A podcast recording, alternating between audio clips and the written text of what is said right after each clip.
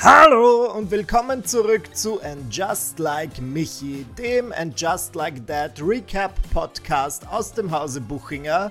Und ich bin in meiner Dankbarkeitsära. Ich möchte mich gleich zu Beginn bei euch bedanken für die Wahnsinnsresonanz zu meiner letzten Podcast-Folge. Ja, zur ersten Folge von And Just Like Michi. Es haben so viel mehr Leute zugehört, als ich das für möglich gehalten hätte. Mehr als die gesamte Weltbevölkerung.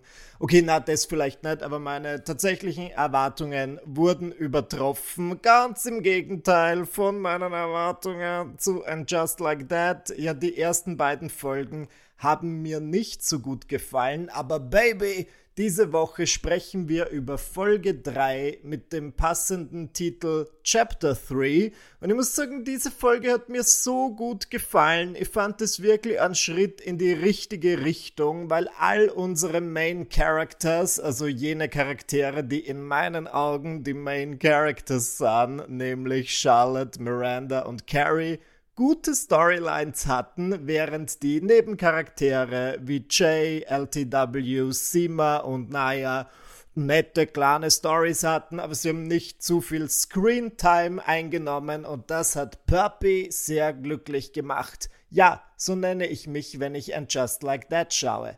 Puppy. In dieser Folge waren alle ein bisschen am struggeln. Ja, wir fangen gleich mal an, indem Sima die Straße entlang geht und ihre Birkin Bag wird ihr gestohlen. Das ist schon mal die Sache. Das ist auch das, was, das ist das Einzige, was mich daran hindert, eine Birkin Bag zu kaufen.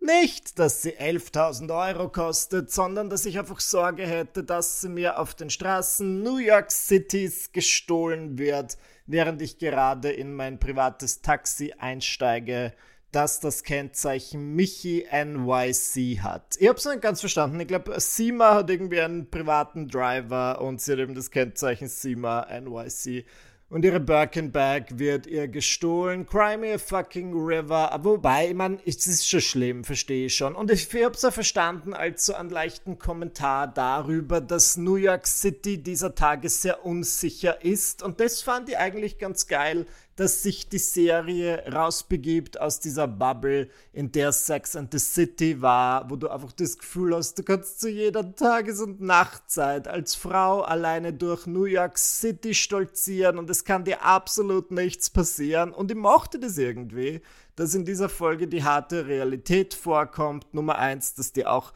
bei absolutem Tageslicht, umgeben von Menschen, PassantInnen, die, die Tasche gestohlen werden kann und niemand unternimmt was dagegen. Und dann switcht die Szene und wir sind an der Schule, die die Kinder von Charlotte besuchen bei irgendeinem Vortrag oder bei irgendeiner Ankündigung. Schatz, ich habe keine Kinder, ich werde wahrscheinlich nie welche haben. Ich habe keine Ahnung, wie das in Schulen abläuft. Das ist irgendwie der Direktor der Schule erzählt irgendwas und auch er sagt gleich als erstes, ja, es gibt jetzt irgendwie vier Security Guards, die dafür sorgen, dass die SchülerInnen sicher sind. Und das ist also ein leichter Verweis darauf, dass sie sich sehr bewusst sind, dass die Welt jetzt eine andere ist und sie sagen so, ja, wir sind cool, wir wissen, dass es Schulattentate gibt. Good for you. Und was mir auch wirklich gefallen hat, ist, dass diese Folge so ein bisschen die emotionale Schwere der letzten Staffel hatte. Denn Carrie muss zurück in ihre Vergangenheit, indem sie nämlich das Audiobook, sorry, so viel Zeit in Amerika verbracht. Ich glaube, auf Deutsch würde man sagen Hörbuch für ihr Memoir Lost and Found aufnimmt, das sie geschrieben hat über den Tod von Mr. Big und ihr Dasein als Witwe. Und man hat zwar in der Serie den Eindruck, es geht ja damit schon ein bisschen besser, aber dadurch, dass sie jetzt zurück in diese Zeit muss und zurück an jenen Abend, als sie ihn sterbend aufgefunden hat, wird das was sehr Emotionales und Raues für sie und ich habe das einfach total gefühlt. Denn ich als jemand, der schon drei Hörbücher aufgenommen hat, weiß einfach, wie geschissen das ist. Ja, du sitzt in einem Aufnahmezimmer für mehrere Tage. Ich meine, sie lassen dich schon raus. Ja, du bist jetzt nicht wie so eine Ratte in einem Versuchslabor, aber du bist halt zum Beispiel in Carries Fall fünf Tage in dieser Box mit einem Techniker, den du nicht kennst. Ja, der sitzt dann abseits und spricht hier und da was rein und musst was vorlesen, was du halt vor mindestens einem halben Jahr geschrieben hast. Du denkst da währenddessen, fuck, was habe ich damit gemeint? Und du bist natürlich kein professioneller Sprecher, ja, zumindest in meinem Fall. Ich habe zwar jetzt seit fünf Jahren einen Podcast und ich habe noch immer keine Ahnung, wie man einen geraden deutschen Satz formuliert dann musst du halt vielleicht was vorlesen, was emotional ein bisschen arg ist. Ja, bei Carrie ist es das Ableben von Mr. Big und ihre Gefühle und die Zeit danach. Bei mir war das ähnlich, als ich das Kapitel über meine Darmspiegelung vorlesen musste. Das war nicht leicht. Das war alles andere als leicht. All diese Emotionen von damals sind sofort zurückgekommen. Jay Diaz struggelt mit dem Pilot, den Xia filmen muss. So sagt man offenbar Xia. Ich habe das gegoogelt, weil ich hier persönlich, wenn eine Person non-binary ist, grundsätzlich ganz, ganz oft den Namen sage, um Pronomen zu vermeiden. Ich finde das auf Englisch total toll, dass man da they, them sagen kann. Und dann habe ich geschaut, was das deutsche Äquivalent ist. Beziehungsweise, ich habe wirklich einen Orden verdient, denn ich habe mir so eine Szene von And Just Like That auf Deutsch angeschaut. Bitte habt Mitleid mit mir, um zu schauen, wie die das machen, ähm, they, them ins Deutsche zu übersetzen. Und sie sagen Xia. Na, jetzt sage ich das auch. Ich bin mir noch nicht sicher mit den Feinheiten. Also, wenn ich jetzt gesagt, gesagt, wenn ich jetzt sage, das ist Jay, Xia nimmt heute Xieren Pilot auf, stimmt das? Ähm, die Pilot-Aufzeichnung steht bevor und Miranda übt den Text mit Jay und wir als ZuschauerInnen bekommen wieder so eine super Szene, wo Jay Diaz weint weil der Writers Room von And Just Like That einfach möchte, dass Jay Diaz in unseren Herzen einen Platz bekommt. Und das wird nicht passieren. Mein Herz ist voll. Kein Platz für Jay. Also versteht was ich meine? Das ist vielleicht ein bisschen voreingenommen von mir, aber kriegen wir jetzt in jeder Folge eine Szene, in der Jay weint. Wegen so Dingen wie, ah, ich muss abnehmen und ah, ich bin unzufrieden mit dem Skript für meine Fernsehserie. Manche von uns haben keine Fernsehserie, Jay. Obwohl wir Dinge machen wie in einer Tanzsendung mitzumachen, obwohl wir nicht tanzen können, in der Hoffnung, dass wir dann vielleicht eine eigene Fernsehsendung bekommen. Check your privilege! Auf jeden Fall kriegen wir hier so ein bisschen Foreshadowing. Ja, wir sehen, dass Miranda ein neues Handy hat und sich damit irgendwie schwer tut. Und wenn man schon öfter mal eine Fernsehserie gesehen hat, dann denkt man sich so, wow, das ist vielleicht für später wichtig. Ich bin sicher, dieses Handy kommt die ganze Folge lang vor. Und genau so ist es. Aber dazu später mehr. Was ich auch total geil fand, ist, dass die MacherInnen der Serie eine meiner liebsten Figuren zurückgebracht haben, nämlich Bitsy von Muffling. Da ist schon allein der Name ein absoluter Genuss. Bitsy klingt lustig, von, du denkst, oh, ist sie etwa adelig, Muffling, klingt fast wie Muffin, absolut köstlich von vorne bis hinten. Bitsy von Muffling ist so eine Randfigur, die kam in Sex and the City, glaube ich, in ein, zwei Folgen vor. Dann war sie im ersten Sex and the City Film, aber nur so am Rande, ja, nur so als Besucherin des Hochzeitsdinners. Dann war sie in der ersten Folge von And Just Like That gleich als anstrengende Freundin, die das fragt, was wir alle uns gefragt haben. Sie sagt so, was? Wo ist Samantha? Ist sie etwa gestorben? Und wir haben damals in der ersten Folge erfahren, dass quasi ihr Ehemann, den alle immer für schwul gehalten haben, an Corona gestorben ist. Und ich mag das, dass die jetzt zurück ist. Ja, die sieht quasi Carrie, als sie gerade beim Schaufenster vorbeigeht und winkt sie rein. Und Bitsy ist eine der wenigen oder vielleicht sogar die einzige in diesem Sex and the City and Just Like That Universum, die ebenfalls Witwe ist und Carrie dann so ein bisschen unter ihre Fittiche nehmen kann, unter ihre Bitsy Witwenfittiche und ihr sagt, sie soll einfach etwas tun, was ihr gut tut. Was könnte das sein? Und die Szene macht einen harten Cut und wir sehen, wie Carrie ihre Tür eintritt, weil sie keine Hand frei hat, weil sie nämlich mit so vielen Einkaufssackeln wie das sicher auch dort genannt wird, von Bergdorf Goodman reinkommt. Sie liebt es zu shoppen. Sie hat sich Schuhe gekauft, die aussehen wie ein Kunstwerk von Jeff Koons und sie probiert sie alle an und sie ist glücklich, bis sie einen Anruf bekommt von Miranda, die, weil ihr so langweilig ist in LA, überlegt, sich ein Tattoo stechen zu lassen. Und das war eigentlich eine ganz witzige Szene, weil wir kriegen so mit, dass Miranda offenbar so lange in diesem Tattoo-Studio war, dass sie dem Tattoo-Artist schon ihre ganze Lebensgeschichte erzählt hat, vom Anfang bis zum Schluss dass sie früher Anwältin war und sich vorgekommen ist wie ein Roboter und sie möchte nie wieder anders werden, als sie jetzt ist. Ja, sie hat ja eine tolle Entwicklung hinter sich und es ist also mit Augenzwinkern, wo ich das Gefühl habe, die Leute, die die Serie machen, weisen einfach darauf hin, hey, ihr wütender Mob da draußen, wir wissen, dass Miranda nicht mehr so ist, wie sie früher war, sie ist jetzt anders und sie möchte auch anders bleiben. Und das fand ich eigentlich ganz nett. Ich mag das tatsächlich ganz gern, wenn die Serie so indirekt auf subtile Weise auf die Kritik eingeht. Ich meine, Carrie hat in dieser Hinsicht eine eher konservative Einstellung und versucht ihr das auszureden. Und ich bin bei Tattoos, also mich stört es nicht, wenn jemand ein Tattoo hat. Ähm, solange es nicht ein Heil Hitler-Tattoo ist, habe ich recht. Naja, Carrie unterdessen hat auch eine Storyline, die wahnsinnig relatable finde. Sie will nämlich einfach nicht zurück in dieses Aufnahmestudio und das Chapter 3 aufnehmen. Ja, so heißt ja auch die Folge und das Kapitel, das sie aufnehmen muss in dem Mr. Big stirbt. Und wir haben das gesehen, sie hat sich sehr schwer damit getan. Sie ist immer irgendwie ins Stottern gekommen. Sie war dann so richtig Carrie-mäßig und ein bisschen hibbelig. Und sie hat es einfach nicht geschafft, diese emotionalen Szenen aus ihrem Buch vorzulesen. Und dann macht sie etwas, was ich mir schon so oft überlegt habe, wenn ich was Berufliches wirklich nicht machen wollte.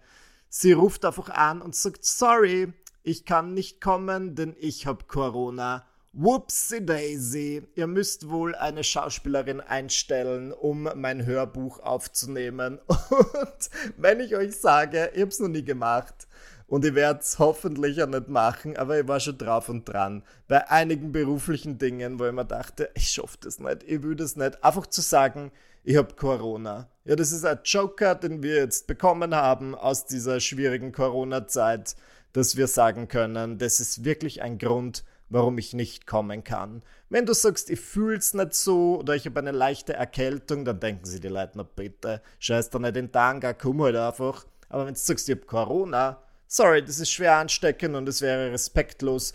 Und Carrie kommt sich super clever vor durch diese Ausrede, bedenkt aber nicht, dass das Wellen schlägt. Ja, sie muss jetzt tatsächlich so tun, als hätte sie Corona, es spricht sich rum. Charlotte ruft sie sofort an und sagt, was kann ich dir schicken? Und schickt ihr dann irgendwie so Snacks, also Schokolade. Und Carrie schenkt sie ihrer Nachbarin, weil sie eine undiagnostizierte Essstörung hat. Meine Meinung, Shots feiert. Sie kann unmöglich diese ganze Schokolade alleine essen.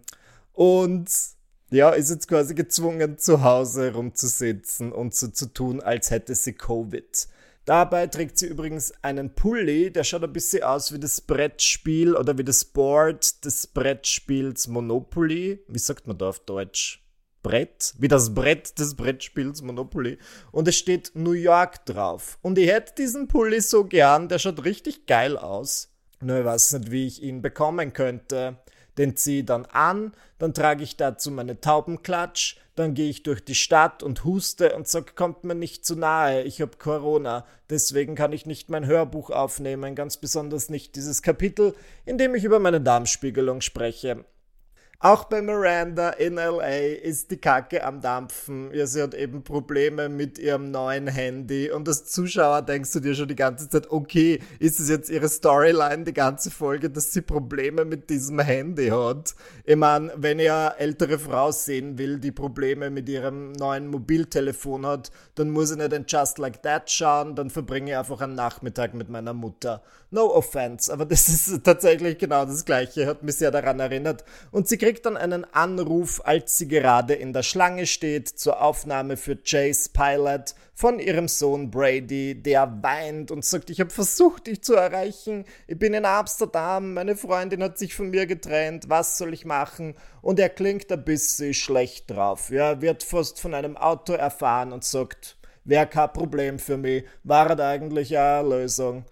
Auf meiner Beerdigung werden sie sagen, aber für Erm war es eine Erlösung. So wie das irgendwie alle Leute im Burgenland tun, keine Ahnung warum. Und Miranda ist dann natürlich besorgt und sie schmuggelt zu der Pilot-Aufnahme unerlaubterweise ihr Handy mit rein und da riechen wir schon den Braten. Es kommt, wie es kommen muss bei dieser Szene im Pilot, bei der sich Jay sehr, sehr schwer getan hat, weil Xia weinen muss, gemeinsam mit Tony Danza, klingelt dann plötzlich Mirandas Handy. Wow. Nebenbei bemerkt, tolles Detail. In der letzten Folge haben wir mitbekommen, dass Tony Danzers Fans Dancer Lions heißen. Ich glaube nicht im echten Leben, sondern einfach in diesem And Just Like That Paralleluniversum. Und hinter Miranda in der Schlange zu dieser Sitcom-Aufzeichnung stehen zwei Leute, die ein Dancer Lions T-Shirt tragen. Und es ist einfach so ein kleiner Running Gag, der hier weitergeführt wird. Und das fand ich eigentlich ein nettes kleines Detail. Naja, zurück zur Aufnahme. Hier sind dann alle Augen auf Miranda, auch die von Jay, und es ist einfach klar, scheiße, es wird immer schlimmer zwischen den beiden. Gut, Carrie geht dann zum Schmuckevent von ihrer Nachbarin von unten. Ja, das ist auch die aus der letzten Staffel, die kennen wir. In der letzten Staffel haben wir den riesigen Penis ihres Lovers gesehen. Den Anblick bin ich noch immer nicht ganz losgeworden. Immer wenn ich meine Augen schließe, sehe ich einfach diesen riesigen Ding-Dong. Deswegen habe ich meistens meine Augen geschlossen, auch beim Autofahren. Und Carrie besucht eben gemeinsam mit Sima dieses Schmuckevent und auch da passiert wieder was wahnsinnig Kriminelles in dieser fürchterlichen Stadt namens New York. Wo ist Batman, wenn man ihn braucht? Denn einer der Kellner oder zumindest jemand, der als Kellner verkleidet ist, stiehlt den ganzen Schmuck. Und er kommt auch zu Carrie und sagt, hey, geben Sie mir Ihre Kette. Und Carrie sagt, aber nein, nein, nein, Sie verstehen nicht, das ist doch meine Carrie-Kette. Für mich ist es sehr wichtig. Also sie ist halt einfach, selbst wenn sie fast ausgeraubt wird, so sehr Carrie Bradshaw, wie man nur sein kann. Und sagt so, oh, oh, oh, ich könnte niemals, da sterbe ich lieber. Ich stelle mir vor, wie Carrie Bradshaw in anderen lebensbedrohlichen Situationen wäre. Ja, was ist, wenn sie in diesem U-Boot gewesen wäre, das du jetzt zur Titanic tauchen wollte? Sie wäre sicher die anstrengendste Passagierin in dieser ganzen Kapsel und wird die ganze Zeit nur sagen, sa, sa, so. Ich kam nicht umhin, mich zu fragen, werden wir alle sterben? Probably yes. Na gut, und sie möchte halt ihre Carry-Kette nicht hergeben und Sima zückt dann eine Pistole aus ihrer Tasche und sagt, verschwind, du depperte Sau, bist graslich, ich würde nie wieder sehen in meinem ganzen Leben. Beziehungsweise sowas ähnliches und es stellt sich heraus, es ist tatsächlich keine echte Pistole, sondern einfach ein Feuerzeug. Kurz später findet Sima dann auch ihre gestohlene Birkin Bag auf der Straße und es ist gut, denn die Person, die sie gestohlen hat, hat quasi nur den Inhalt genommen und die Birkin Bag auf den Rand geworfen. Ende gut, alles gut. Um das zu feiern, treffen sich Sima und Carrie in einem Restaurant und dort gibt es das, was ich absolut hasse und auch die beiden hassen, nämlich einen Gemeinschaftstisch. Ja, da sitzt du so mit anderen Leuten. Zum Glück gibt es es in Wien nicht so oft. Mir fällt jetzt nur das Le Ball ein am neuen Markt und das ist eh grundsätzlich ganz nett, aber die sitzen dann halt gemeinsam mit Iren oder Schotten, ich kann mich nicht mehr, mehr ganz erinnern, und sie fangen an zu flirten und denken sich, oh, vielleicht ist der Gemeinschaftstisch gar nicht so schlecht. Und dann hören wir Carries Voice-Over, das die Folge beendet und sie sagt, and just like that, I got Covid was lustig ist. Und das ist auch immer meine Sorge. Kurz, wenn ich davor stehe, dass ich mir denke, okay, ich lüge jetzt einfach und ich sage, ich habe Corona, dann denke ich mir, na, weil wenn ich jetzt lüge und sage, ich habe Corona, dann kriege ich es wahrscheinlich wirklich. Wegen Karma. Und genauso hört diese Folge auf. Carrie hat jetzt Corona. Und ich fand es wirklich, ich meine, man merkt es vielleicht, ich fand es eine gelungene Folge. Sie war nicht so busy wie die ersten beiden Folgen. Ich hatte das Gefühl, ja gut, es gibt viele Charaktere und die müssen alle irgendwie vorkommen. Aber das wurde hier sehr clever gelöst und viele der Storylines waren also miteinander verbunden.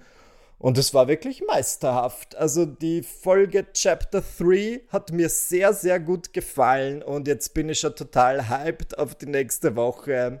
Ich hoffe, ihr ebenso. Ja, am nächsten Donnerstag kommt eine neue Folge von And Just Like That und am nächsten Freitag kommt dann um 7 Uhr morgens eine neue Folge dieses Podcasts namens And Just Like Michi.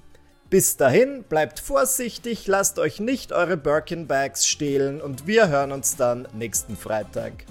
Tschüss!